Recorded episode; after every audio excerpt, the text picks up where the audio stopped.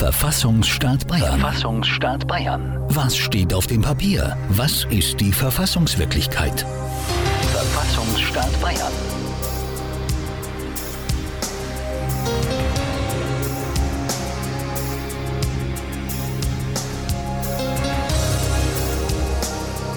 Verfassungsstaat Bayern. Verfassungsstaat Bayern. Jetzt. Hier bei Radio München.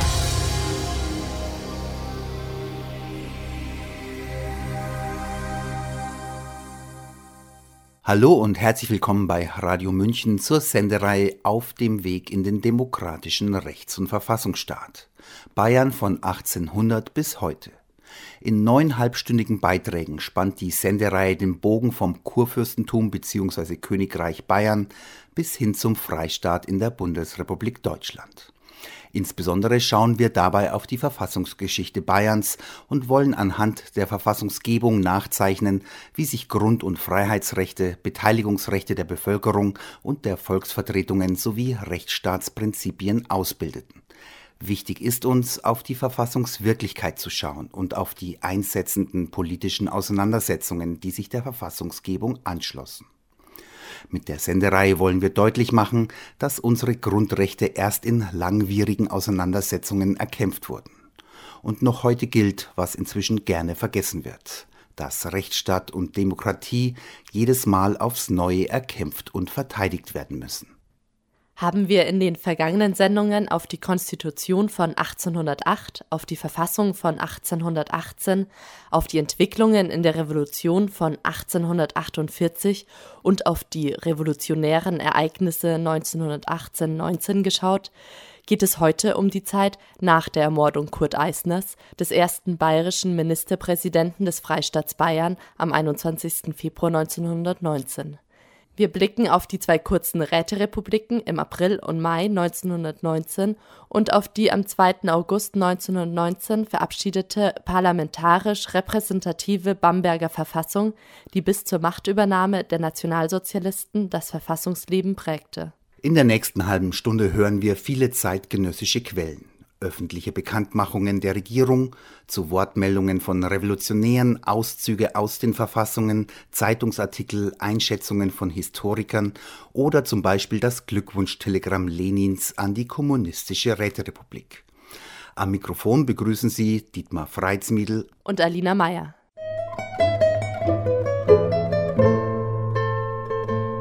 Blicken wir zunächst auf das Jahr 1918. In Bayern gelang es Intellektuellen, Arbeitern, Soldaten und Bauern unter Führung Kurt Eisners, die seit 1180 herrschende Dynastie der Wittelsbacher zu stürzen und die Monarchie für immer abzuschaffen.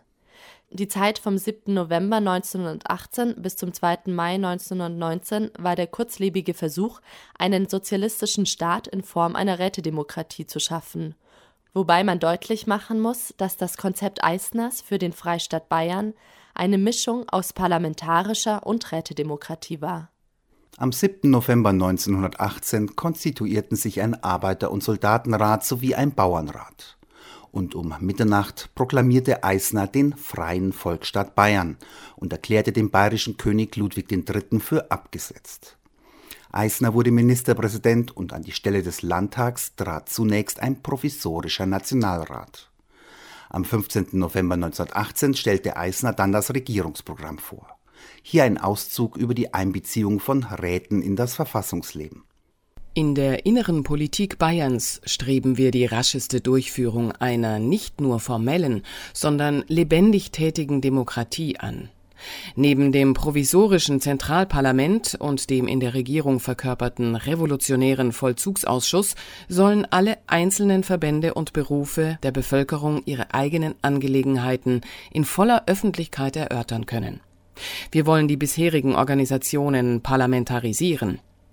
Das Deutsche Theater zu München soll der Sitz dieses Nebenparlamentes sein.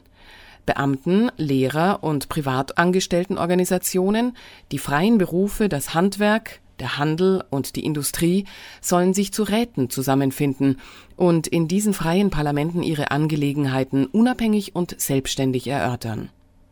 Die lebendige Teilnahme aller Volksglieder, insbesondere auch Frauen, Arbeiterinnen, Bürgerinnen und Bäuerinnen, soll nicht nur durch die erwähnten Nebenparlamente erreicht werden, sondern auch durch die ständig persönliche Verbindung der Organisationen mit der revolutionären Regierung. Nicht nur in München, sondern auch in anderen Städten des neuen Freistaats bildeten sich Arbeiter- und Soldatenräte. Etwa in Nürnberg, Fürth, Würzburg, Schweinfurt, Ingolstadt oder Kempten. Insgesamt gab es im Dezember 1918 etwa 7000 Räte in Bayern. Für Eisner und die USPD waren die Räte ein Mittel der Erziehung der Bevölkerung durch Demokratie. Die USPD, also die Unabhängige Sozialdemokratische Partei, hatte sich 1917 während des Ersten Weltkriegs noch aus Protest gegen die SPD, die in ihrer Mehrheit den Krieg Kaiser Wilhelms II. billigte und mittrug, von dieser abgespalten die Räte sollten eine beratende und kontrollierende Instanz gegenüber Parlament und Regierung sein. Zudem wurde ein 256-köpfiger Nationalrat gebildet, in dem Räte, Parteien und Standesorganisationen saßen. Zum ersten Mal trat dieser am 12. Dezember 1918 im Landtag zusammen. Einen Tag später sprach Kurt Eisner vor dem Nationalrat wir wollen die beruflichen Organisationen aus der Enge ihrer eigensten Interessen herausführen. Wir wollen die beruflichen Organisationen politisieren. Und das scheint mir die neue Demokratie zu sein. Jeder, der arbeitet, also auch jede Organisation von Arbeitenden, soll nicht nur die persönlichen und beruflich wirtschaftlichen Interessen vertreten, nicht nur die Standes- und Gewerbsinteressen, sondern sie soll die gesamte Arbeit eines bestimmten Berufs in den Dienst der Demokratie stellen. Der Anteil der Arbeit jeden Berufs an der Gesamtheit soll die demokratische Grundlage der Gesellschaft bilden. Parallel dazu ging man daran, ein parlamentarisches, repräsentatives politisches System zu schaffen. Festgelegt wurde, dass zur Landtagswahl am 12. Januar 1919 zum ersten Mal die Abgeordneten mit einem allgemeinen, gleichen, unmittelbaren und geheimen Wahlrecht bestimmt werden. Damit konnten nun auch Frauen wählen. Am 4. Januar 1919 beschloss die Regierung Eisner ein vorläufiges Staatsgrundgesetz. Die höchste Gewalt des bayerischen Staates liegt beim Volk. Das Volk äußert seinen Willen durch Abstimmungen und Wahlen der Staatsbürger und die durch die Verfassung eingesetzten Organe. Durch Wahlen der Staatsbürger wird der Landtag gebildet, der aus einer Kammer besteht. Die Wahl ist allgemein, gleich, unmittelbar, geheim, nach dem Verhältnisse der Stimmen. Die oberste vollziehende Gewalt wird vom Gesamtministerium ausgeübt. Das Gesamtministerium hat das Recht, Beschlüsse des Landtags spätestens innerhalb vier Wochen der Volksbestimmung, Referendum, zu unterbreiten. In solchen Fällen werden die Beschlüsse des Landtags erst wirksam, wenn sie in der Volksabstimmung mit einfacher Mehrheit der abstimmenden Staatsbürger bestätigt sind. Entscheidet die Volksabstimmung gegen den Landtag, so ist er aufzulösen. Entscheidet sie gegen das Gesamtministerium, so hat es zurückzutreten. Hier zeigt sich deutlich, dass das plebiszitäre Votum über dem Parlament und auch der Regierung steht. Das Volk ist der Souverän und kann die Regierung absetzen und das Parlament auflösen. Zudem wurden im vorläufigen Staatsgrundgesetz Freiheits- und Gleichheitsrechte gewährt und die Unabhängigkeit der Gerichte festgestellt. Beim vorläufigen Staatsgrundgesetz sollte es aber nicht bleiben. Am 21. Februar 1919 sollte die verfassungsgebende Versammlung zusammentreten. Bei den Wahlen am 12. Januar 1919 jedoch hatte Kurt Eisners USPD ein desaströses Ergebnis eingefahren.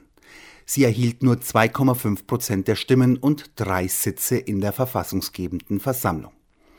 Die stärkste Partei wurde die konservativ-katholische Bayerische Volkspartei mit 35 Prozent und 66 Sitzen und die SPD bekam 33 Prozent und 61 Sitze. Eine schwere Niederlage für Eisner. Am 21. Februar 1919 wollte er daher seinen Rücktritt vom Amt des Ministerpräsidenten erklären. Auf dem Weg zum Landtag wurde er von einem völkischen Antisemiten ermordet. In den Tagen nach der Beerdigung Eisners verschärften sich die Spannungen zwischen radikalen und gemäßigten Linken. Der neu gebildete Zentralrat der Bayerischen Republik verhängte den Belagerungszustand, erklärte den Generalstreik und berief vom 25. Februar bis 8. März 1919 den Bayerischen Rätekongress ein. Dieser aber lehnte dann mit deutlicher Mehrheit den Antrag des Anarchisten und Antimilitaristen Erich Mühsam ab, die Räterepublik auszurufen. Mühsam war ein vehementer Kritiker des parlamentarisch repräsentativen Systems. Das Volk, das sich von Mandatare mit unbegrenzten Vollmachten Gesetze geben lässt, hat auf jede Selbstbestimmung verzichtet, hat sich unreif erklärt und wird ganz natürlich von Demagogen und Interessenagenten an der Nase herumgeführt. Davon gar nicht zu reden, dass kein noch so freies Wahlrecht davor schützt, dass jedes Parlament in einem kapitalistisch organisierten Staat notwendig die Exekutive kapitalistischer Sonderinteressen bleiben muss, da schon sein Zustandekommen aufgrund der mechanischen Auszählung von abgegebenen Stimmen immer nur die Kräfte begünstigt, die bei der Stimmenwerbung den höchsten Aufwand treiben konnten.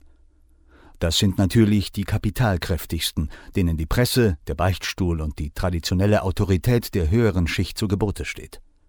Von der wahren Stimmung im Volke aber keinen Abglanz zeigt. Das Rätesystem in seiner dezentralistischen Verzweigung schafft dagegen die lebendige Beteiligung der arbeitenden Einzelpersönlichkeit an der Verwaltung und Entwicklung des gesamten Gesellschaftsorganismus. Der Aufbau des Systems muss von unten nach oben gehen. Als Arbeiterräte kämen in Betracht also Betriebsräte, Branchenräte, Ortsräte, Kreis- und Landesarbeiterräte. Worauf es ankommt, dass der Delegierte für jeden wesentlichen Entschluss das imperative Mandat seiner Auftraggeber einholen muss.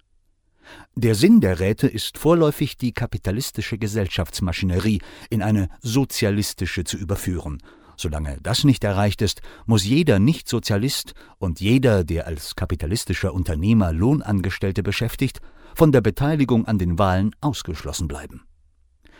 Die Räte zu bestimmen und durch sie die öffentliche Gewalt auszuüben, ist ausschließlich das Recht der Ausgebeuteten. Das ist die Diktatur des Proletariats. Ist das Ziel, die kommunistische Gesellschaftsform erreicht, so fällt die Diktatur von selbst dahin, da dann die Ausbeutung in keiner Form mehr besteht und also jeder Anlass zu Entrechtungen irgendwelcher Art behoben ist. Bis zur Diktatur des Proletariats wie Erich Mühsam wollte der Rätekongress aber nicht gehen. Der Antrag Mühsams Bayern wird zur sozialistischen Räterepublik ausgerufen. Die gesamte Gesetzgebungs- und Vollzugsgewalt wird dem arbeitenden Volke zugewiesen fand am 28. Februar 1919 nur bei 70 Anwesenden Zustimmung. 233 lehnten ihn ab. Gleichzeitig aber entschieden sich die Teilnehmer dafür, dass der Landtag vertagt bleiben soll und sich der Rätekongress zum provisorischen Nationalrat erklärt. Die jetzige Tagung der Arbeiter-, Soldaten- und Bauernräte stellt den provisorischen Nationalrat des Freien Volksstaats Bayern dar. Der zur Wahrnehmung der Geschäfte zu wählende Aktionsausschuss besteht aus 33 Mitgliedern. Diese setzen sich zusammen aus den je sieben Mitgliedern der Vollzugsausschüsse der Arbeiter-, Soldaten- und Bauernräte, je drei Vertretern der Sozialdemokratischen Partei, der USPD, des Revolutionären Arbeiterrates und des Parlamentarischen Bauernrates. Der Aktionsausschuss wählt aus seiner Mitte einen siebengliedrigen Zentralrat, dessen Mitglieder wiederum dem Aktionsausschuss verantwortlich sind und von ihm abberufen werden können. Sobald es die Verhältnisse gestatten, wird dem gesamten Volke das am 4. Januar 1919 vom Gesamtministerium proklamierte Staatsgrundgesetz zur Abstimmung vorgelegt, mit Abänderungen auf folgender Grundlage dem Arbeiter-, Bauern- und Soldatenrat steht das Recht zu, Gesetzentwürfe vorzulegen und durch Veto gegen Parlamentsbeschlüsse die Entscheidung des gesamten Volkes anzurufen. Die künftige Verfassung des Freien Volksstaates Bayern wird von der provisorischen Regierung in Gemeinschaft mit dem Aktionsausschuss ausgearbeitet und dem gesamten Volk zur Entscheidung vorgelegt der Kongress der Arbeiter-, Soldaten- und Bauernräte wählt ein neues Ministerium unter Hinzuziehung eines Bauernbündlers als Landwirtschaftsminister. Das Gesamtministerium ist dem Zentralrate bzw. dem provisorischen Nationalrate verantwortlich. Der Antrag wurde bei nur 13 Gegenstimmen angenommen und stärker noch als bei der Rätekonzeption Kurt Eisners, der die Räte als Beratungs- und Kontrollorgan vorgesehen hatte, hätten die Räte hier enorme legislative und exekutive Rechte innegehabt. Aber wie bei Eisner wäre es ein Mischsystem gewesen. Räte auf der einen, Regierung und Parlament auf der anderen Seite.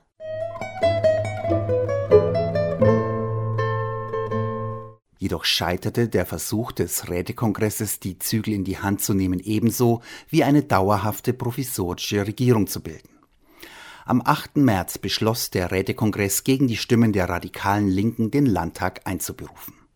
Nun war wieder das Parlament am Zug, das am 17. März 1919 Johannes Hoffmann von der SPD zum Ministerpräsidenten einer Minderheitsregierung wählte. Die Ministerriege bestand vor allem aus Vertretern von SPD und USPD. Die neue Regierung Hoffmann bestätigte das vorläufige Staatsgrundgesetz der Vorgängerregierung Eisner und trug auch in geringem Maße dem Rätegedanken Rechnung, indem an den Ministerratssitzungen künftig bis zu vier aus dem Zentralrat entsandte Vertreter der Arbeiter, Bauern und Soldaten teilnahmen. Das aber genügte den radikalen Linken nicht. Sie wollten nicht nur die Regierung beraten und kontrollieren, sie wollten die legislative und exekutive Gewalt. In der Nacht zum 7. April 1919 wurde im Wittelsbacher Palais durch den Revolutionären Zentralrat Bayerns die Räterepublik ausgerufen. Die Regierung Hoffmann wurde für abgesetzt erklärt. Die Entscheidung ist gefallen. Bayern ist Räterepublik. Das werktätige Volk ist Herr seines Geschickes. Die revolutionäre Arbeiterschaft und Bauernschaft Bayerns, darunter auch all unsere Brüder, die Soldaten sind, durch keine Parteigesetze mehr getrennt, sind sich einig, dass von nun an jegliche Ausbeutung und Unterdrückung ein Ende haben muss. Die Diktatur des Proletariats, die nun zur Tatsache geworden ist, bezweckt die Verwirklichung eines wahrhaft sozialistischen Gemeinwesens, in dem jeder arbeitende Mensch sich am öffentlichen Leben beteiligen soll, einer gerechten, sozialistisch-kommunistischen Wirtschaft. Der Landtag, das unfruchtbare Gebilde des überwundenen bürgerlich-kapitalistischen Zeitalters, ist aufgelöst. Das von ihm eingesetzte Ministerium zurückgetreten. Von den Räten des arbeitenden Volkes bestellte, dem Volk verantwortliche Vertrauensmänner erhalten als Volksbeauftragte für bestimmte Arbeitsgebiete außerordentliche Vollmachten. Zum Schutz der Bayerischen Räterepublik gegen reaktionäre Versuche von außen und von innen wird sofort eine Rote Armee gebildet. Ein Revolutionsgericht wird jeden Anschlag gegen die Räterepublik sofort rücksichtslos ahnden. Es lebe das freie Bayern, es lebe die Räterepublik, es lebe die Weltrevolution. Erneut wurde der Belagerungszustand ausgerufen und die Regierung Hoffmann floh noch am gleichen Tag nach Bamberg. An die Spitze der Räterepublik traten unter anderem Ernst Toller, Gustav Landauer und der eben schon erwähnte Erich Mühsam. Viele Städte südlich der Donau schlossen sich zwar an, Versuche weiter nördlich scheiterten jedoch schon nach kurzer Zeit. Und die neue Räterepublik geriet schnell in Bedrängnis. Die Regierung in Bamberg bemühte sich, München zu isolieren. Bald wurden Lebensmittel und Brennstoffe knapp. Telefonleitungen gekappt, es kam zu Engpässen bei den Geldauszahlungen der Banken und im Eisenbahnverkehr. Zudem ließ die Regierung Hoffmann Flugblätter per Flugzeug über München abwerfen, auf denen stand Die Regierung des Freistaats Bayern ist nicht zurückgetreten. Sie hat ihren Sitz von München verlegt. Die Regierung ist und bleibt die einzige Inhaberin der höchsten Gewalt in Bayern und ist allein berechtigt, rechtswirksame Anordnungen zu erlassen und Befehle zu erteilen. Als dann die auf der Seite der Regierung Hoffmann stehende republikanische Schutzwehr in München einige Mitglieder der Räteregierung verhaftete, brachen heftige Kämpfe aus. Die vor kurzem gegründete Rote Armee unter Leitung des Soldatenrats Rudolf Egelhofer vertrieb die republikanische Schutztruppe aus dem zur Festung ausgebauten Hauptbahnhof. Noch während der Auseinandersetzungen riefen die revolutionären Betriebs- und Soldatenräte im Hofbräuhaus die Kommunistische Räterepublik aus. Die gesamte gesetzgebende und vollziehende Gewalt wurde einem 15-köpfigen Aktionsausschuss übertragen, der einen vierköpfigen Vollzugsrat wählte. Dieser funkte wenig später nach Moskau. Nach heißen Kämpfen haben bewaffnete Arbeiter und Soldaten Münchens einen heimtückischen Anschlag der Bourgeoisie und der mehrheitssozialistischen Verräter des Proletariats niedergeworfen. In der Nacht zum Sonntag wurde der Zentralrat der bisherigen Scheinräterepublik von der republikanischen Schutztruppe gestürzt. Am Sonntag bewaffneten sich die revolutionären Arbeiter, die Regimenter traten ihnen zur Seite. Mit vereinten Kräften wurde der zur Festung ausgebaute Bahnhof durch Granat- und Minenfeuer bekämpft und gestürmt. Die republikanische Schutztruppe ergab sich daraufhin auf der ganzen Linie. Arbeiter- und Soldatenräte wählten daraufhin einen Vollzugsrat, der die ganze Macht übernommen hat. Energische diktatorische Maßnahmen sind beschlossen und durchgeführt. Es lebe die Weltrevolution. Lenins Antwort kam telegrafisch am 27. April 1919, in der er die Räterepublik als erstes freudig begrüßte. Seine Fragen über die Situation der kommunistischen Räterepublik in München wirken dabei wie Anweisungen. Haben Sie Arbeiter- und Gesinderäte in den Stadtteilen geschaffen, die Arbeiter bewaffnet, die Bourgeoisie entwaffnet, die Bestände an Kleidung und anderen Erzeugnissen verwendet, um den Arbeitern und besonders den Landarbeitern und Kleinbauern sofortige und umfassende Hilfe zu leisten? Haben sie die Fabriken und die Reichtümer der Kapitalisten in München wie auch die kapitalistischen landwirtschaftlichen Betriebe in seiner Umgebung enteignet? Die Hypotheken und Pachtzahlungen für die Kleinbauern aufgehoben? Die Löhne für Landarbeiter und ungelernte Arbeiter verdoppelt oder verdreifacht? Alles Papier und alle Druckereien zum Druck populärer Flugblätter und Zeitungen für die Massen beschlagnahmt? Den Sechs-Stunden-Tag bei gleichzeitiger zwei- oder dreistündiger Beschäftigung in der Verwaltung des Staates eingeführt? Den Wohnraum der Bourgeoisie in München beschränkt, um sofort Arbeiter in die Wohnungen der Reichen einzuweisen? Alle Banken in ihre Hände genommen? Geiseln aus der Bourgeoisie festgesetzt? Für die Arbeiter größere Lebensmittelrationen als für die Bourgeoisie eingeführt und die Arbeiter ausnahmslos sowohl für die Verteidigung als auch für die ideologische Propaganda in den umliegenden Dörfern mobilisiert? Es ist notwendig, der Bourgeoisie eine außerordentliche Steuer aufzuerlegen und in der Lage der Arbeiter, Landarbeiter und Kleinbauern sofort und um jeden Preis eine faktische Verbesserung herbeizuführen. Die besten Grüße und Wünsche für den Erfolg. Lenin der Erfolg, den Lenin der kommunistischen Räterepublik wünschte, sollte sich nicht einstellen. Die Räterepublik wurde von Regierungstruppen und rechten paramilitärischen Verbänden, den sogenannten Freikorps, brutal niedergeschlagen. Über 600 Menschen, zumeist Revolutionäre oder gänzlich Unbeteiligte, kamen dabei zu Tode. Am 4. Mai 1919 war der letzte Widerstand der Roten Armee erloschen Verfassungsstaat, Verfassungsstaat Bayern. Hier bei Radio München. Bayern entwickelte sich nach dem Ende der Räterepublik zur sogenannten konservativ-nationalistischen und völkischen Ordnungszelle. Die bürgerlichen Kreise wandten sich von der Arbeiterbewegung ab und dem rechten und reaktionären Spektrum zu.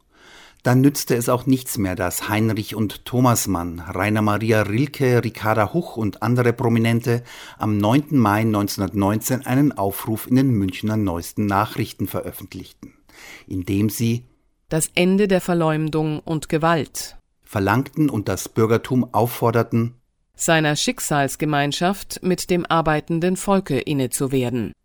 In der Ordnungszelle Bayern verschafften fortan autoritäre Rechtsregierungen und eine reaktionäre Justiz den völkischen Kräften ein breites Betätigungsfeld. Zu ihnen gehörte auch Adolf Hitler, der in München 1920 die DAP in die NSDAP überführte und am 13. August 1920 seine erste große Rede im Hofbräuhaus hielt, was die Münchner Post so kommentierte. Eines hat Herr Hitler los, das muss man ihm lassen. Er ist der gerissenste Hetzer, der derzeit in München sein Unwesen treibt. Fortan entwickelte sich München zur Hauptstadt der Bewegung. Man darf die Geschichte der Weimarer Republik aber nicht zu einer bloßen Vorgeschichte des Dritten Reichs verkürzen. Auch und vor allem, weil die Verdienste der Revolution von 1918-19 nicht gering zu schätzen sind. Die Monarchie blieb abgeschafft, die Verfassungen im Deutschen Reich und den Ländern waren demokratisch, das Frauenwahlrecht war eingeführt, die kirchliche Schulaufsicht abgeschafft. Der Acht-Stunden-Tag war festgelegt und das Koalitions- und Streikrecht gewährleistet.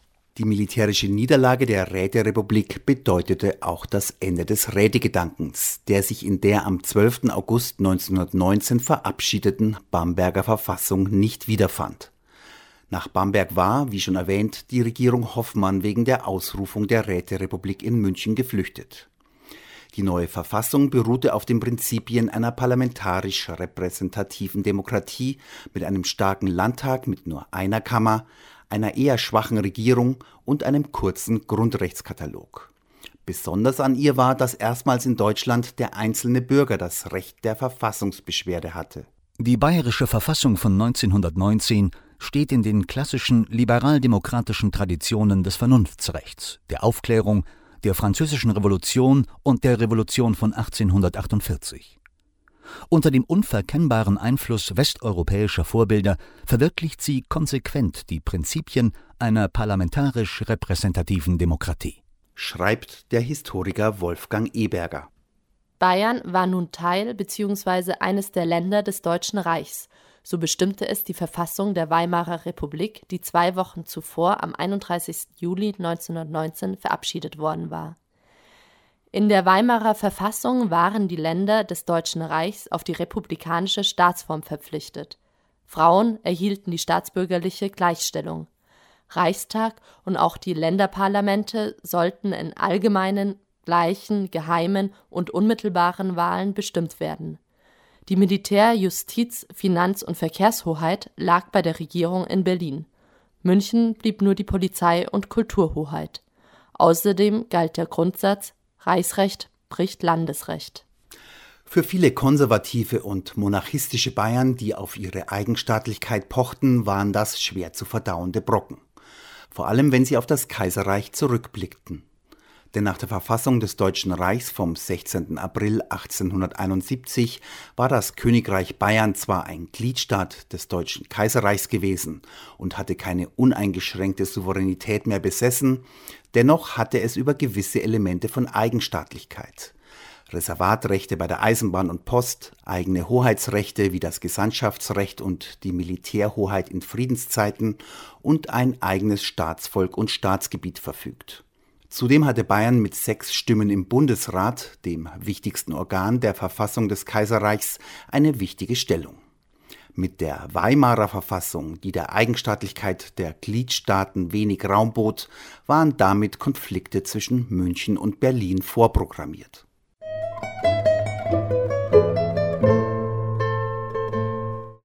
Wie auch schon am 8. November 1918 von Kurt Eisner proklamiert, wurde Bayern in der Bamberger Verfassung als Freistaat bezeichnet, genauer gesagt in § 1 als Freistaat und Mitglied des Deutschen Reiches.